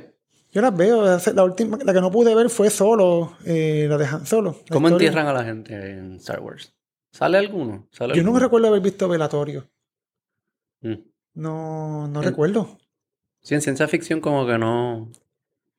Qué loco, ¿verdad? Que en ciencia ficción no piensan que hay una vida después de la muerte. Sí, pero- Como que, porque, o sea, imagínate, en el mundo inventado, ese invento no llegó para el mundo inventado. Es cierto, ¿eh? Hay una, hay una, hay un cómic particular de, de Superman, del velatorio de Superman, una de las muertes de Superman, y están todos los superhéroes cargando el, el féretro de, de, de Clark Kent. Y esa imagen querían hacerla con el velatorio del, del muchacho que murió en el residencial este San José, que lo velaron vestido de linterna verde. A ese no lo conocía. Ah, En verdad, de foto. linterna verde. Hubo uno que lo velaron de linterna verde porque... Le gustaba. Mm, Porque no, escogieron. la- es como que eso es es que pues, D, es superhéroe class D. O sea, Sí. Eso no. Me eres foto de Chapulín, te viste de Chapulín. Pues ese caso en particular fue que el muchacho encontró el disfraz en un sitio de donaciones de ropa ok. y pues la persona, aun cuando tenía, creo que eran cuarenta y pico, cincuenta y pico de años, Era un adulto. era un adulto, pero la mentalidad era de un niño. De, sí, eh, tenía un Pero desfase tenía algún- emocional. Tenía un- sí, ah, tenía- tenía alguna si- situación médica. Sí. Eh, tenía una situación médica que pues, la edad no concordaba con la biológica, la edad mental. Ah. Y pues él se, este, se quedó como un niño y pues Ah, lo se- cuidaban como un Ok, niño. ok, ok. La familia lo cuidaba como No un sabía niño que y existía lo eso. querían. No sabía que existía esa condición. Sí, gente que se queda, hay gente que, no sé cómo se llama la condición per se, pero hay gente que incluso se queda en la etapa pues, de- del gateo y no, no articulan voz. Ah, sí. Sí, gente que se queda en esa en ese Y el periodo. cuerpo sigue creciendo El cuerpo sigue biológicamente, pero la mente o pero la se mente no. quede. Ah, wow. Sí, yo tenía un primo que murió a los cuarenta y pico de años, pero y era grande, más alto que yo, pero su mentalidad era de un bebé, no, no, no mentalidad de un, de un niño. Y, Y entonces el del Green Lantern el Green Lantern era una persona que pues tenía esa eh, condición. se quedó con una, una- se quedó una edad, creo que era como de 7 o de Ah, siete wow. años, 8 años. Y pues la gente lo quería mucho en el residencial porque lo eran como el niño, el, el eterno Claro, niño. Claro, claro, no lo dudo. Y Lo protegían y lo protegían y todo, y todo el mundo lo mucho. quería. De hecho, fue un velatorio súper lindo de los que... ¿Y cómo eso es malo? ¿Cómo eso es malo que se le ponga un, no un disfraz, como que algo que le gustaba para celebrarlo? Como que yo no entiendo cómo medimos que una, una cosa es mejor que la yo sé, yo, yo sé que tú no lo haces, pero como, como sociedad, ¿cómo reaccionamos? Ah, ¿cómo no? Es que Pero es que, mira qué bonito, y es una experiencia mejor para ellos. No estoy diciendo que lo hagas Para- tú, si tu abuelo tú lo quieres hacer acostado, pues hazlo tú lo que funcione para cada cual, pero no juzgue a otro si le está funcionando. Sí, no, concurro contigo si las personas se sienten cómodas y se sienten felices y, pod- y pueden articular un mensaje de, de coherencia comunitaria. Sí, de no, paz, caso- celebración, de closure o lo que sea que estén buscando. Pues en el caso de este, del- de la linterna verde, él encuentra el disfraz y pues empiezan a hacer uno, este, el muchacho empieza a correr con el disfraz puesto por ahí, no se lo quitaba nunca. Y los mismos vecinos del barrio Wow. empezaron a hacer una serie, le robaron el- la- una correa que tenía el disfraz. Y empezaron a grabarlo a él haciendo una serie de, de videos por YouTube. Ya los quitaron, pero... de burla. Mm, No, era como una especie de capítulo eh, intentando rescatar el cinturón de linterna verde. Ah, ok, ok. Pero no era para burlarse No, era de más para, para que ellos querían irse viral para que la gente supiera del, case- del caserío, supiera de, cómo, de la gente de allí. Querían hacerse famosos. Sí, sí. Y pues como murió antes de terminar la serie, ellos, lo que ellos están terminando como una serie, pues lo velan con... Los vecinos le piden a la familia velarlo así. La familia al principio como que medio rehace, pero al final lo velaron así. Y fue un evento brutal. Y fue un evento brutal y pues la gente... ¿A ese tú momento dado fuiste? que- Sí, ese yo fui. ¿Y cómo estuvo? Ese para mí fue de los más emotivos en el sentido de que pues la gente lo quería mucho. La cobertura mediática de la prensa, pues, llegó prensa internacional. Llegó una... Marvel. ¿Eso es Marvel o...? Eh, No, ese creo que DC. DC. Eh, no estoy seguro, pero ellos querían disfrazarse, pero lo que pasa es que no consiguieron los disfraces a tiempo, alquilarlos. Para los amigos disfrazarse y eso. Disfrazarse de superhéroes todo. Wow. Pero pues el velatorio en, en sí fue emotivo porque fue mucha gente a despedirlo. Era un, eh, pues la gente, aun cuando tenía pues mentalmente siete años, él, él fumaba y bebía. ¿Cómo así? Bebía, bebía vino canario y fumaba Newport. Pero, La familia se lo daba a los mismos vecinos. ¿y el alcohol cómo, cómo era borracho? ¿Cómo él era? Ahí sí que no, No sé, pero no.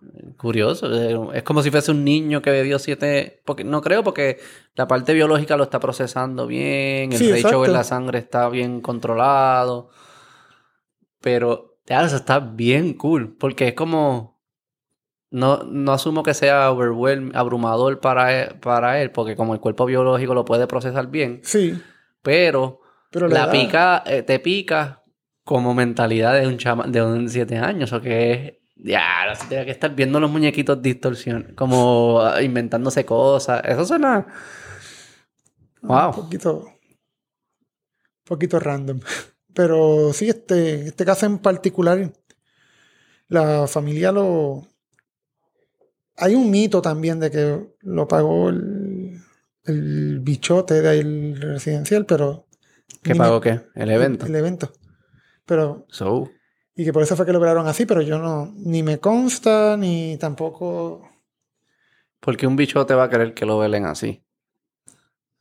Es que este muchacho era como el más querido del barrio, supuestamente, y todo el mundo lo quería, lo mandaban a hacer los mandados. Sí, sí, Era, pero que era una figura querida y pues, este... sí, obviamente era, pero que, ¿por qué, por qué se asume que, que el bichote quería eso cuando no lo, lo- y que los otros no lo querían? Que querían que se velara con, con el disfraz. Bueno, ahí el, el asunto que recuerdo de, la, de las visitas que hice y de la, la discusión que llegué a escuchar, todos los vecinos incluya, eh, querían que lo velaran así. Eh, Ah, por eso. pero eso lo todos los vecinos. Pero no habían los chavos para pagarlo. Ah, el bichote, no digo que el bichote lo pagó, pero que haya sido como que la- las ganas del se levantó un día, no, yo quiero que sea, no, probablemente sí, no, querían no. y vinieron donde él y dijo, sí, yo lo pago. Sí, exacto. Y pues, o era no, no dudo que eso pasa Eso pasan millones de velorios y otros eventos. Sí, exacto. Eso no hay- sí, eso no sor- digo, a mí no me sorprende, ¿no? Pero no, y y más en este país que pues, la clase política cada vez ayuda menos. digo, no creo que es responsabilidad de la clase política pagar el velorio de no, disfraces es a las personas. No, pero. Pero en un país de desposesión como estamos en estos momentos, quizás, pues, hacer que la carga sea menos onerosa, desregular un poquito más los. Eh, De los re- regular. desregular, sí, el asunto de la caja, de que te Ah, vendan estoy una siempre de caja. acuerdo contigo. Yo no entiendo por qué hay que meterse en todo esto. Esto debe ser cada cual con su familia. Y Digo, el muerto no tiene voz ni voto. Quizás dejó algo dicho y tú puedes respetar eso y las personas cercanas pues decidan que él es lo mejor. De verdad que es que somos bien entrometidos. Esto Sí, es un ¿no? país de entrometidos. Todo el mundo está diciendo pero- cómo es que está bien, que está mal y el gobierno poniendo reglas. Deja a la gente hacerlo y ya. No, pero pasa también en todos lados, pasa también sí, en Estados no, estoy- Unidos. sí, sí, pasa en todos lados. no, no. no, no, pero sí, yo creo que pues en cierta medida si, si se pudieran controlar los, los precios o desregular el asunto de que te impongan un ataúd, 100% etcétera. de eso. Deberían, en verdad no puedo creer, eso existe. Vamos a confirmarlo después bien. Pues esto yo no puedo creerlo. Sí, es- lo- mi recuerdo de la discusión era ese, que el ataúd se tenía que comprar obligado. Era parte del servicio. Aunque no lo vayas a usar. Aunque no lo vayas a usar. ¿Qué es eso? Eso no tiene sentido. No, no tiene ninguno. ¿Y cuán caro? ¿Cuánto cuesta un ataúd? Pues eso está incluido en el servicio y en la medida que tú vayas cogiendo el ataúd más, eh, más lujoso, más, más caro te cuesta. Puede costarte 3 mil, 5 mil. ¿El qué? El ataúd. Sí, pero el ataúd incluye el servicio. Son las dos cosas juntas. Tú no puedes de- deslinkear- desvincular un, una Nunca cosa has con visto otra. como que... Nunca le has preguntado a alguien cuánto en verdad cuesta el ataúd. No, eso nunca lo he preguntado, pero es una Mm. buena pregunta. Porque el, Porque un ataúd, quizás, déjame buscar aquí pues, cuánto cuesta un ataúd en, mil en pesos. en Amazon tiene que haber ataúd. sí, tiene que haberlo. Qué loco, no sabía que ser obligado, no debería ser obligado, esto es bien loco. Este, son un los dueños, los dueños de estas compañías.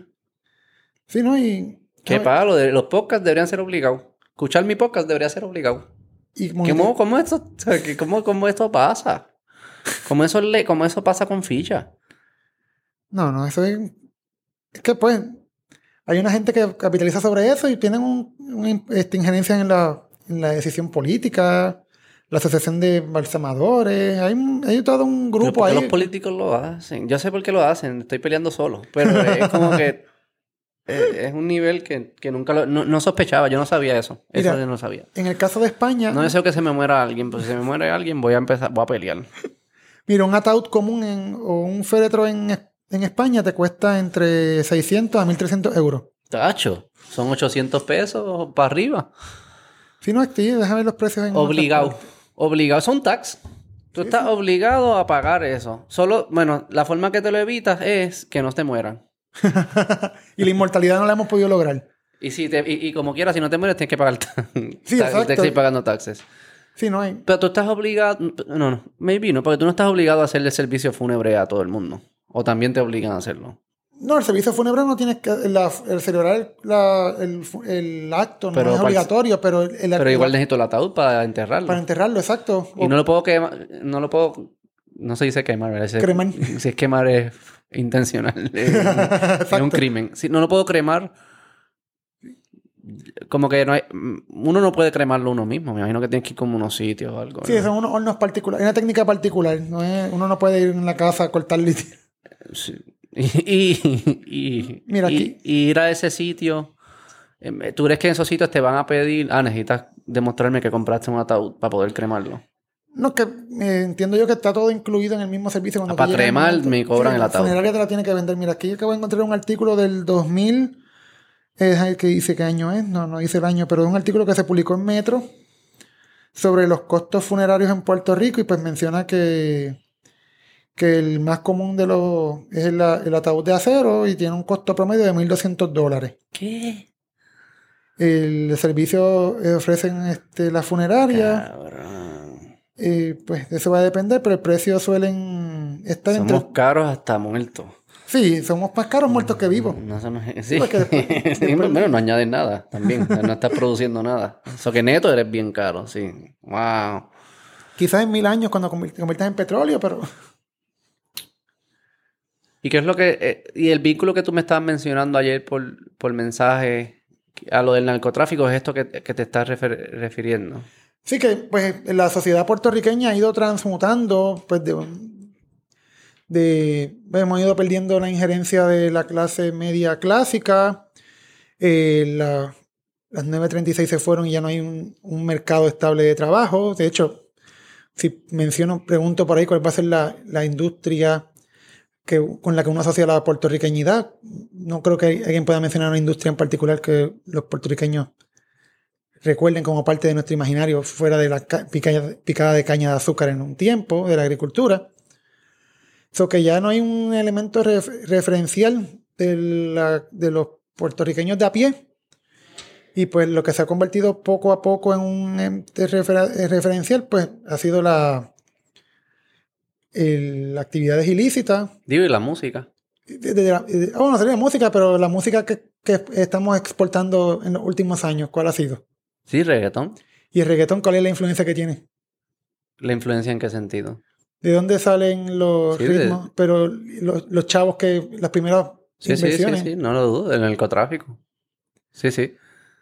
O actividades cercanas al narcotráfico. No, todo- no es que todo sea narco- narcotráfico en sí, No, pero pero hay vínculos, una- no hay, no hay dudas que, no hay dudas que hubo, hay o hubo de seguro vínculos y vienen de los mismos, vienen de las mismas comunidades y eso, pero sí es una industria sí, es la industria que... legítima, no es. Sí, no, exacto. sí, es una industria legit. Tiene, Claro, y paga, y paga taxes.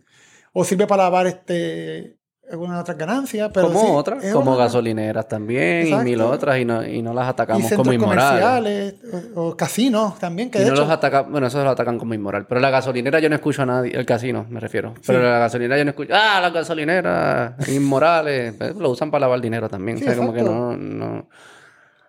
Eh, eso que ese puede ser un referente, la música. sí, la música- Imagino que es en, en- en comunidades, ¿no? Eh, Como que niños aspiran a ser Sí, cantantes. aspiran a ser reggaetoneros, aspiran a, pues, en, o traperos, que es lo que está ahora más en la juventud, esta en nueva juventud aspira más o escucha más.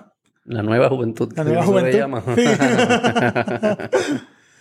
Sí, pero sí, el, el- pues esa, esa Pero antes, antes, porque y, ¿Cómo ah, era, ¿Cómo era antes? ¿Cuáles eran las figuras? Sé que tú dices que había un imaginario de clase media y de, de- de servidor público y de banquero, una, una estabilidad parecería ser en los trabajos que creaba un imaginario. Pero también me imagino que en las comunidades presentes allí había unos líderes que no eran de esos trabajos, hacían otras industrias. No sé si eran narcotráfico, pero no sé si la droga se distribuía de la misma forma, pero me imagino casinos ilegales, Ah, eh, otro tipo de cosas, ten- eh, el, alcohol en su momento. la bolita. Por eso como que en verdad es tan distinto Mm, esto a lo que siempre ha sido.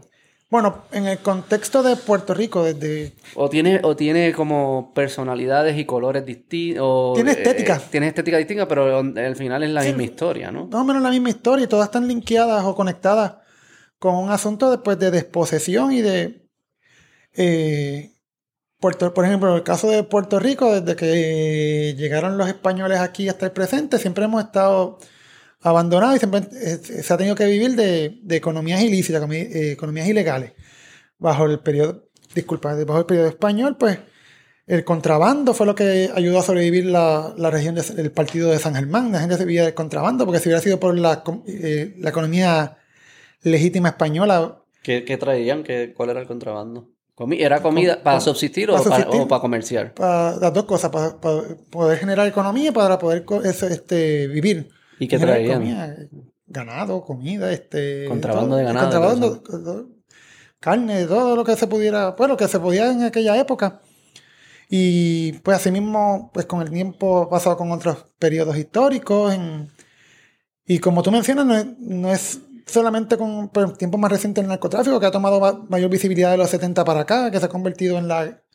En La el industria chivo- ilícita principal. Sí, en el chivo expiatorio, la tercera industria, si la ponemos eh, más grande del mundo. ¿Es la tercera industria más grande del mundo? Si mal no recuerdo, ese dato lo trajo para mi propuesta de tesis, si mal no recuerdo, creo que era más que el acero. Y este, era una industria, estaba en el top 5 de las industrias. ¿Cuál es la número uno? Mm, Petróleo. Creo que era, eran asuntos energéticos, si mal no recuerdo. Sí, Sí, tiene que ser. pero estaba entre el top 5 el narcotráfico. Que si un asunto energético para algunas Sí. personas. Digo, es un... Ok. También está el tema de que sea... O sea, si no fuese ilegal, fuese... Es Sí. grande, la gente lo quiere consumir, no Sí, entiendo. quiere- y de hecho, e- ese es el asunto que ¿Por como-? Es otra, es otra de estas reglas también. Es el asunto también ideológico en algunas partes que, pues, que quieren criminalizar y penalizar el asunto del consumo de sustancias eh, ilícitas. Pero por otro lado también está el debate de que, mira, esta economía es tan grande y se está llevando tanto dinero para, para las arcas de- del sector privado ilegal.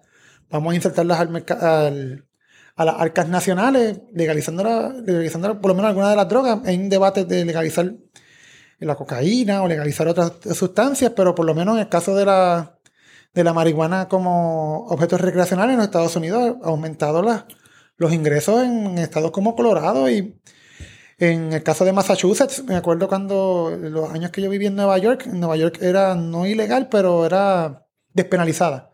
No era legal, pero no era, el estado no había promovido eh, su industria hasta que Andrew Cuomo se eh, lo acusaron de, agresión sexual a varias mujeres y él para desviar la atención aprobó fast track un debate que lleva cuatro años de legalizar la marihuana y pues como fue tan rápido Ah, wow, gracias.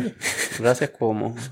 como fue tan rápido el asunto no se pudo hacer como en Massachusetts que en, en un año se crearon unos, eh, unos dispensarios Hay- obviamente aquí hay más dispensarios como medicinal que allá por ejemplo, en Massachusetts en Massachusetts hay como uno por La pueblo. marihuana es recreacional. En todos los lugares que la marihuana es medicinal, la, medi- la marihuana es recreacional. Yo no sé por qué nos creemos estas maromas, tenemos que hacer estas maromas de gimnasia para que la gente pueda dormir tranquilo. Guys, ¿saben?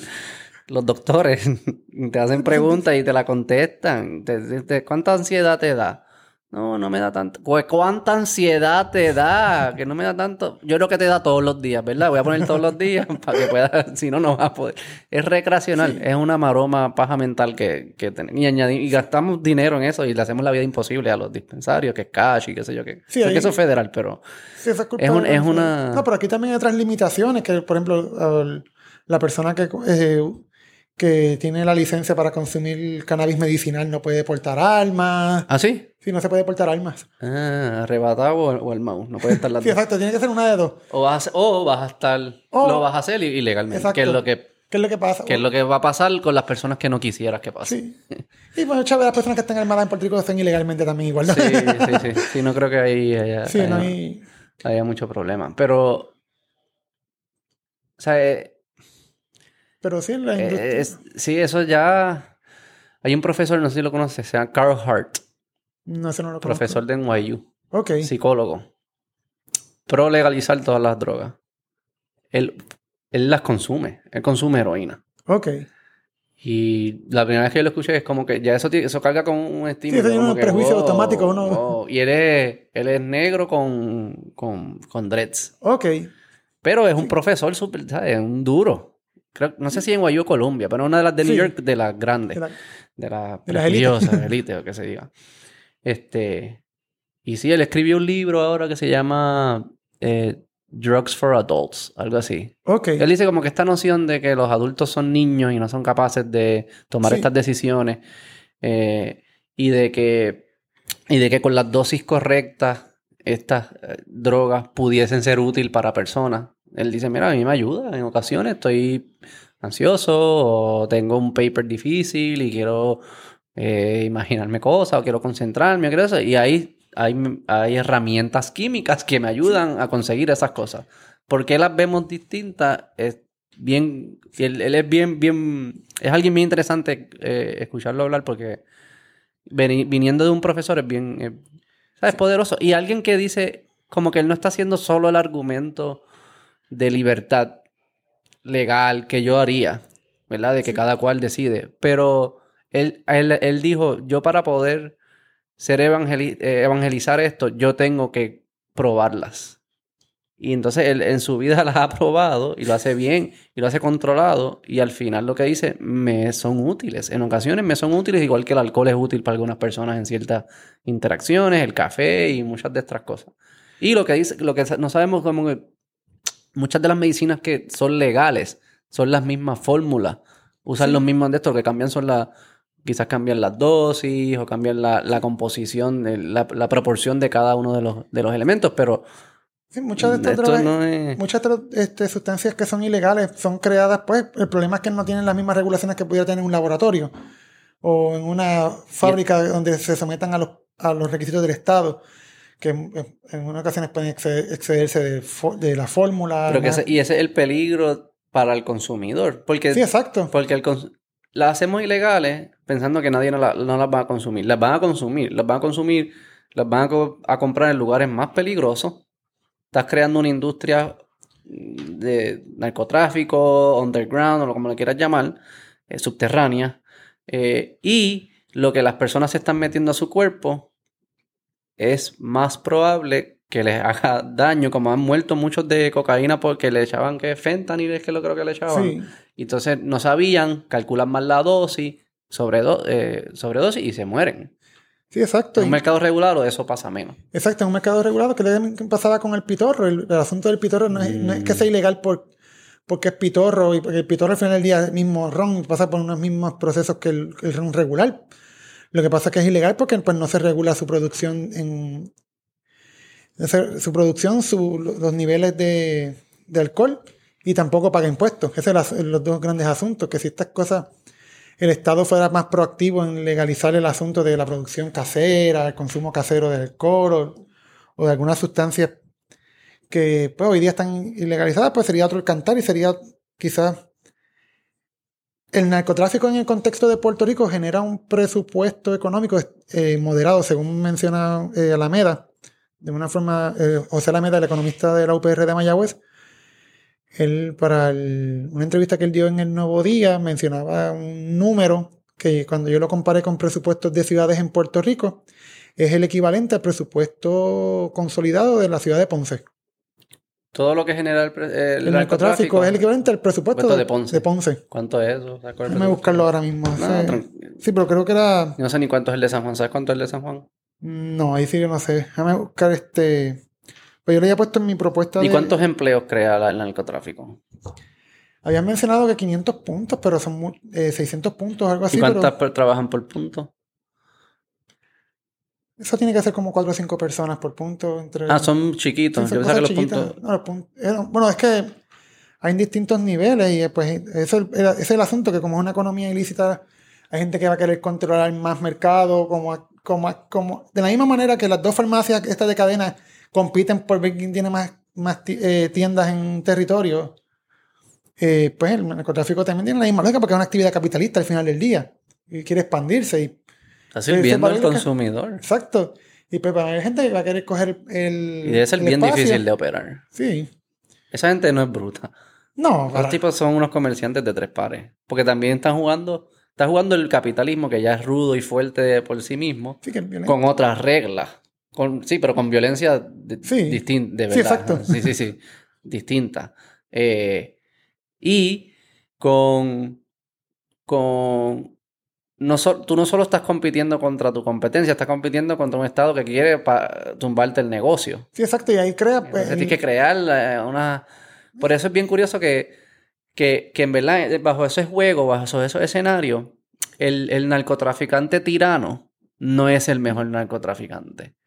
El narcotraficante que es capaz de tener algún tipo de relación, confianza, no, no, no, no el que usa el miedo solamente, tiene que tener algún otro valor para en verdad poder mantener el orden y eso, porque como hay tantas fuerzas tratando de ganarle, no solo, no, no es con metralletas no- solamente. Sí, exacto, no solamente con esa violencia privada del, del sicario, etcétera, también tiene que ganarse el afecto de la comunidad donde está. Claro, y que lo anclado, protejan, que no lo choteen. Que es lo que pasó en un momento dado con algunos aquí en Puerto Rico, Angelo Millones, etcétera. Que, Por eso dicen que cuando están eso, como que hay cierto, se está dando el mercado ilícito, pero hay como un orden. No hay un spillover de lo Exacto. que pasa en ellos a, a los que no están participando en ese.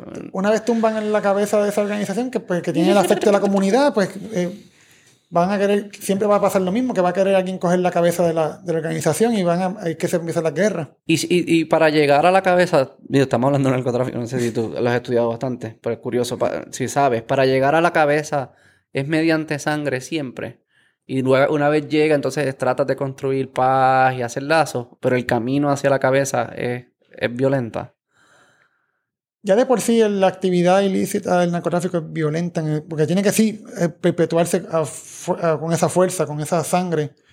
Pero pues eso va a depender del contexto del lugar. Pues algunos pueden ser por herencia. pues, Ah, se da por herencia. eh, hay un, no sé si usted ha escuchado, tú has escuchado el podcast este de Crime Pod. No, sé cuáles no lo escucho, pero sé- me he escuchado que es buenísimo. Pues yo no, yo no soy tan fanático eh, de él, pero las primeras temporadas las llegué a escuchar y llegué. eh, eh, hay un episodio sobre Angelo Millones y mencionó. eh, Angelo Millones, no, este- sí, este. El Buster es ese, ¿no? Sí, el, el que salió recientemente. Este, ah, salió. Hubo uno que salió. Este, Sí, sí, yo creo que es él. sí, pues Angelo Millones, este. El de Bayamón. Sí. Pues este, el que salió de la cárcel recientemente, él, había, los primeros puntos fue que se los regalaron por herencia. A quien, se lo, a quien que le cayó bien, pues se los regaló. Ese episodio está bueno, ese episodio, hay varios episodios que están buenos. Pero se lo regalan, no, sospecho que no es por. No únicamente por herencia. Te, ah, te- imagino que veían algo en él. Sí, exacto, que ¿A qué edad? Como a los 12 años, por ahí, 13 años. 12, que 13 años creo que fue, fue bien chamaquito. Él Ven un liderazgo, ven poca impulsividad. Yo creo que es bien curioso. eh, Me, me encantaría eh, eh, Hay sentarme una- con uno con- eh, hablar porque eh, a mí me parece que son que tienen características eh, que son aplicables al mundo, no al mundo legal, que fuesen exitosos, Sí. extremadamente exitosos. Porque yo, yo no imagino que tú no puedes, para correr ese tipo de negocio, tú no puedes ser súper impulsivo, tienes que ser medido, calculado, tienes que no...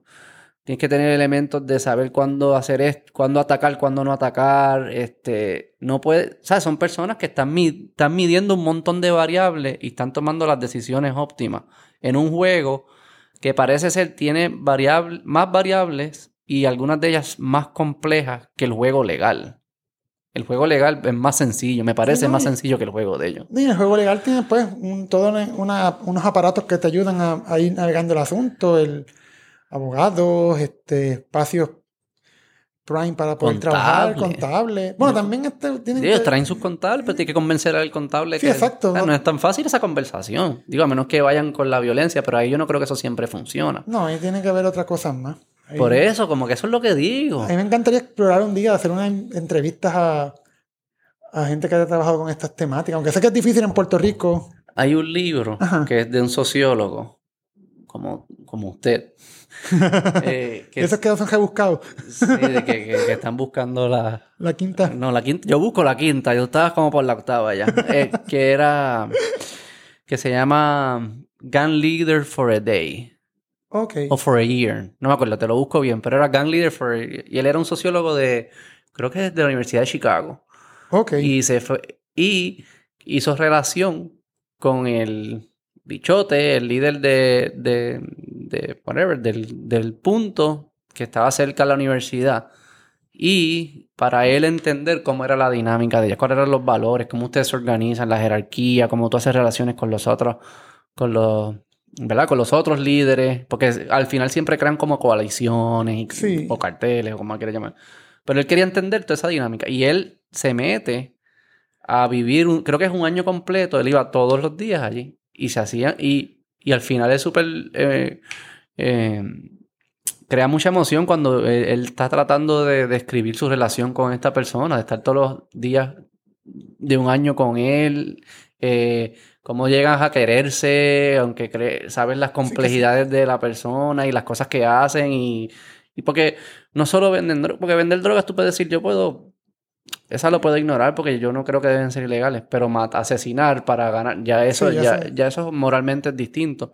Y él pues, creo que el, el, profesor no, él, él, cuando iban a hacer esas cosas, pues le decían, oye, tú no vienes. O sea, no, no, primero, no, no lo puedes ver.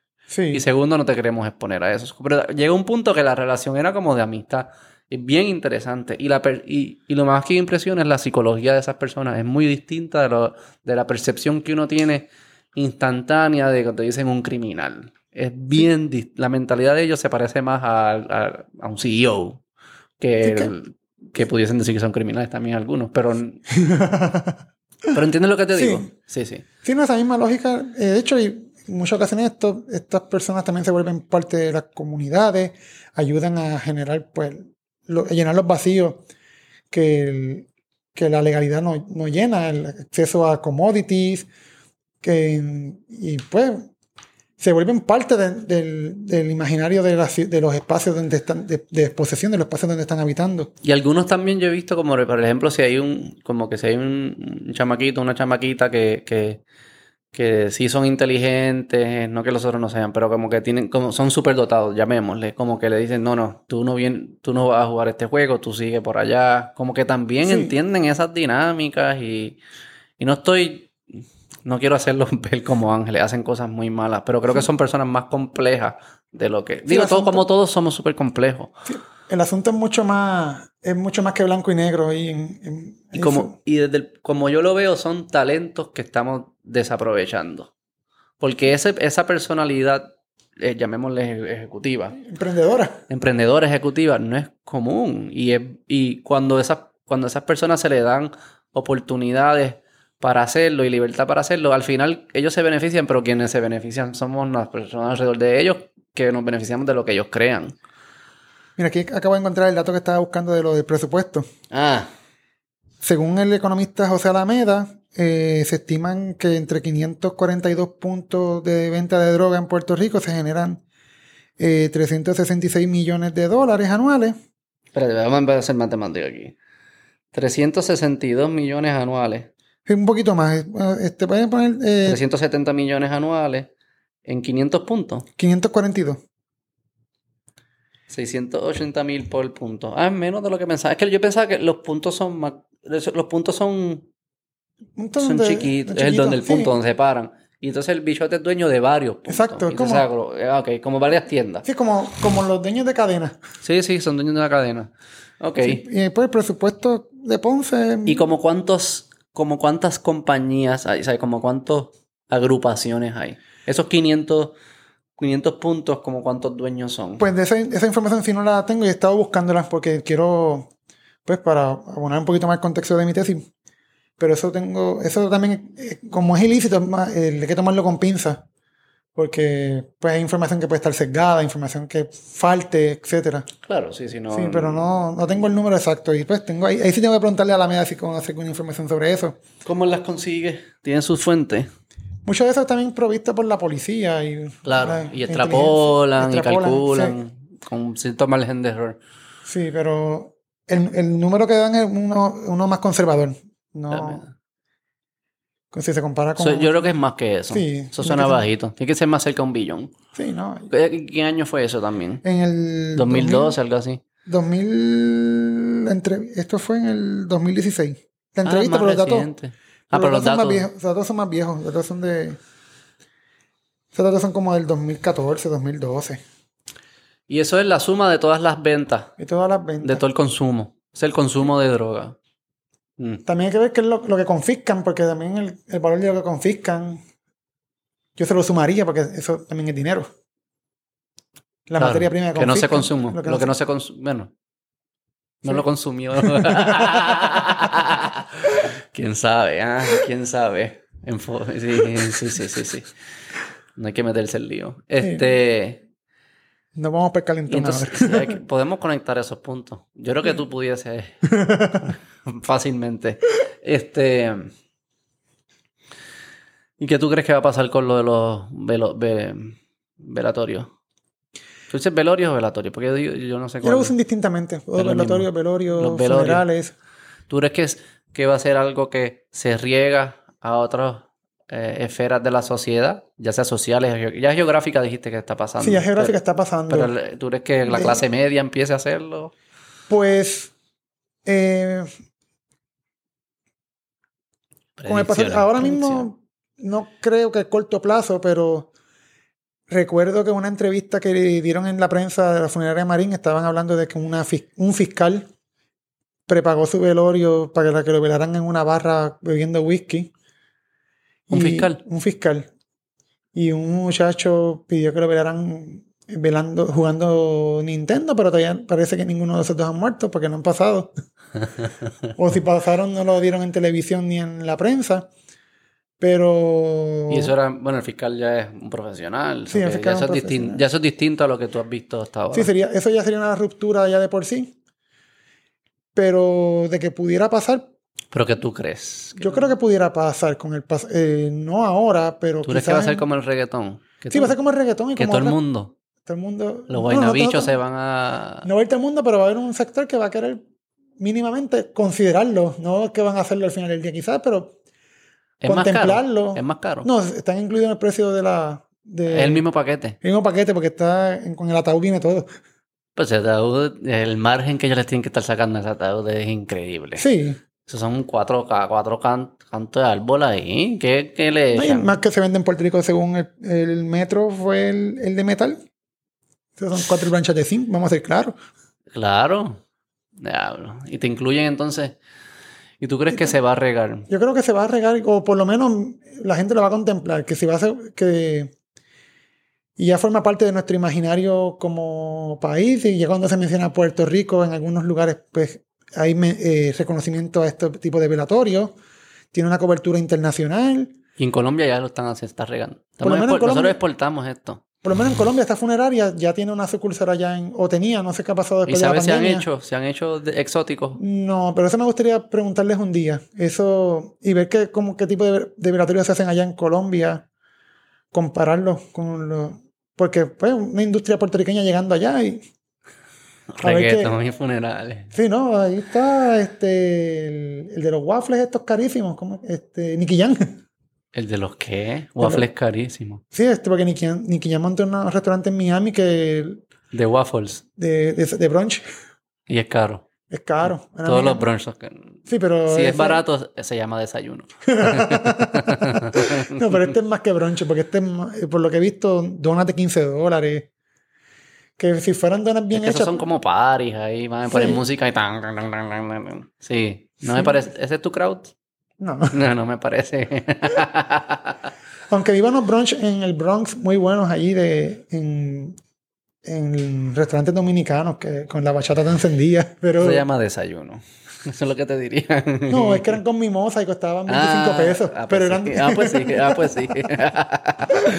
sí, sí, sí, sí, pero, sí. pero sí, volviendo, yo creo que el fenómeno no es que se va a volver tan mainstream de que todo el mundo va a hacerlo igual, pero va, va a ser una alternativa y la gente lo está pensando, incluso en los medios de comunicación tradición, este, series de televisión hacen referencia a Puerto Rico como los velatorios exóticos, no sé si sabes cuál es Ozark. No la he visto, pero sé que es brutal y le gusta a un montón de gente, sí. Pues Ozark, que también habla del narcotráfico en los Estados Unidos. Ah, y es que él es un accountant, ¿no? ¿Cómo? Él es un contable, Sí, exacto, es un contable que lo obligan de Chicago a, a mudarse a Ozark en el carajo allí. Y, Eso es New Mexico, algo así, Ozark. No, eso es este. Eso en el medio de la nada allí. Este, ¿Cómo es que.? Ahí se me escapa el nombre del estado. Uno de los estados más pobres de Estados Unidos. A Mississippi, de eso, Luisiana. No importa. Medio, sí, no importa. Pero Ozark este, es una tierra ancestral para poblaciones originarias. Pero el, el- pues la serie pues menciona esa aspereza del, del tipo que trabajaba para narcotráfico, el contable, que lo termina mudándose para Ozark. Y las dinámicas que se ahí de, de controlar el territorio por parte después de los, los americanos versus los mexicanos, luchas de carteles locales con los carteles internacionales. Y pues hay una economía alrededor de todo el del, narcotráfico que se nota en ese, pueblito que vive, parece que de esa actividad, según la, ficción de, de la serie. Y uno de los episodios eh, muere alguien, alguien de del sitio y cuando van a, a la funeraria a, averiguar los precios, era un velatorio sobre 30 mil dólares, algo así. Mm, Y cuando dicen que, que qué tipo de velatorio es ese, y, le comenta. Boricua. Es un velatorio como los que hacen, salió en Good Morning America y es un velatorio que se hace en Puerto Rico. Ah, sale en Ozark. Sí. Lo dice así. Así mismo lo dice. No te creo. Sí. Ah, porque el parado salió en, en Good Morning America. Salió, eh, los de- no solamente parado, todos han salido en, no solamente en, no, no solamente en Estados en el programa de Estados Unidos, han salido, por ejemplo, para el de, que le comenté del Linterna Verde, ese vino, vino gente de agencia F de España. Y me acuerdo que la, la reportera viene y dice, tomo las fotos y me voy. Yo he estado en Colombia en procesos de, este, militares y esto me siento más insegura aquí que en Colombia. Y yo como que caramba, yo me siento súper nice. Yo me siento súper cool aquí. ¿Qué le pasa? ¿Quién, ¿De dónde era? ¿Española? Española. Se ve por el carajo para España. Pues este, sí, el fenómeno se, se ha- se ha cubrido por, ha sido cubierto en, Y salió en Ozark. y salió en Ozark. ¿Y tú lo viste? Sí, yo lo vi porque Y- pero sa- Albelo, te habían dicho. Albelo fue, yo no, había- yo no he visto Ah. Ozark, pero Albelo me escribió, me dijo, tienes que ver este Ozark, tal episodio. Ah, ok, ok, ok. Lo puse pero, yo. Pero no te dijo qué es lo que salía. No. Y cuando lo viste, Y, fue. yo vi, ah, y después todo el mundo empezó a escribirme y yo, sí, la estoy viendo, la estoy viendo y me jugué con la serie, es muy buena.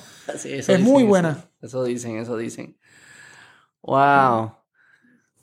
¿Cómo tú quieres? ¿Tú quieres parado o acostado? Pues no lo he pensado bien, pero no tengo problema con, ¿No tienes prisa? no tengo prisa con pensarlo tampoco, no, no creo que... ¿Estarías en contra? Sí, ponle que pa, te mueres y después sale el- como que te fuiste, el espíritu, te fuiste a- como que "Ah, dame ver como este mundo nuevo, te va y después dame, coño, hoy, es- hoy, era el, el velorio, dame regresar para y regresa y te ves y estás ahí tú, que, que sentado, cagado en un inodoro, cagado, me- cagado encima. y, "¿Dónde estos cabrones?" No, pero ese chiste, varias personas lo han, han dicho que quieren que lo velen así, cagando. Yo no sé. qué. cagando. Yo he escuchado cuando menciono el tema en barras y eso, la gente, ay, yo creo que me velen a mí cagando porque me paso todo el tiempo cagando. Y, pero, eso también yo le veo el, el valor a, a, a que sea un chiste también. Sí. Que como que. También Pues la vida es un- parece ser un chiste bien largo, cruel. Pero bueno, en momentos, bien- en momentos buenos. No, pero es que la aspiración de la gente al final del día debe ser tomar la muerte. La muerte no puede ser un proceso sufrido. Si todos vamos a llegar a ella, tenemos que, pues.